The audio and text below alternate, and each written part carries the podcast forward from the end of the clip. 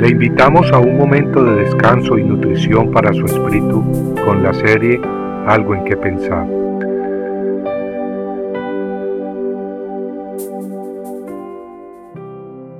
Advertencia. Jehová, Dios de sus padres, les envió palabras repetidas veces por sus mensajeros, porque él tenía compasión de su pueblo y de su morada. Segunda de Crónicas 36:15. Qué hermoso que el Dios del universo quiera hablar con nosotros. Y qué hermoso que Dios tenga compasión y nos hable no solo una vez, sino repetidas veces, para advertirnos del peligro y la destrucción que traen el camino que llevamos. En segunda de Pedro 3.9 leemos que el Señor no se tarda en cumplir su promesa, según algunos entienden la tardanza, sino que es paciente para con vosotros, no queriendo que nadie perezca, sino que todos vengan al arrepentimiento. Así pues Dios envió profetas en varias ocasiones para que el pueblo escogido se arrepintiera. Dios, siendo compasivo, no quería destruir a su pueblo.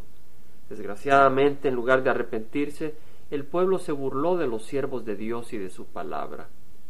En segunda de Crónicas 36, 16 leemos que ellos continuamente se burlaban de los mensajeros de Dios despreciaban sus palabras y se mofaban de sus profetas, hasta que subió el furor del Señor contra su pueblo, y ya no hubo remedio.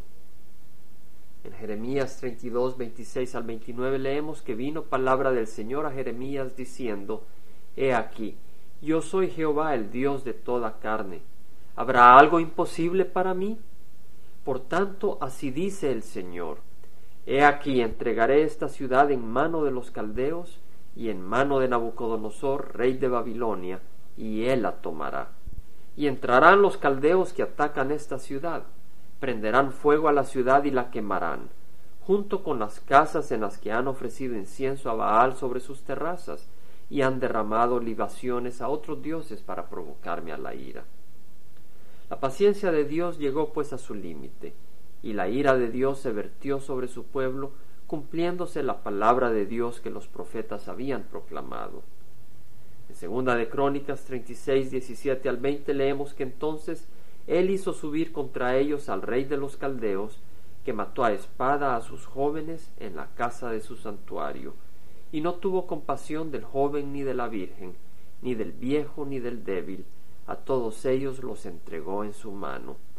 Y todos los objetos de la casa de Dios, grandes y pequeños, los tesoros de la casa del Señor y los tesoros del rey y de sus oficiales, todo lo llevó a Babilonia. Y quemaron la casa de Dios, derribaron la muralla de Jerusalén, prendieron fuego a todos sus palacios y destruyeron todos sus objetos valiosos. Y a los que habían escapado de la espada, los llevó a Babilonia, y fueron siervos de él y de sus hijos hasta el dominio del reino de Persia. Amigo, es muy arriesgado jugar con la paciencia de Dios ignorando sus advertencias. La palabra nos advierte de no entrecarnos bajo el riesgo de sufrir repentinamente y sin salida. Así le ocurrió al pueblo judío en tiempos del rey Sedequías, un rey que según leemos en segunda de Crónicas 36:13 endureció su cerviz y obstinó su corazón en vez de volverse a Jehová Dios de Israel y le puede ocurrir a cualquiera que sigue su camino. Lo podemos leer en Proverbios 29.1. El hombre que después de mucha reprensión endurece la cerviz, de repente será quebrantado sin remedio. Compartiendo algo en que pensar, estuvo con ustedes Jaime Simán.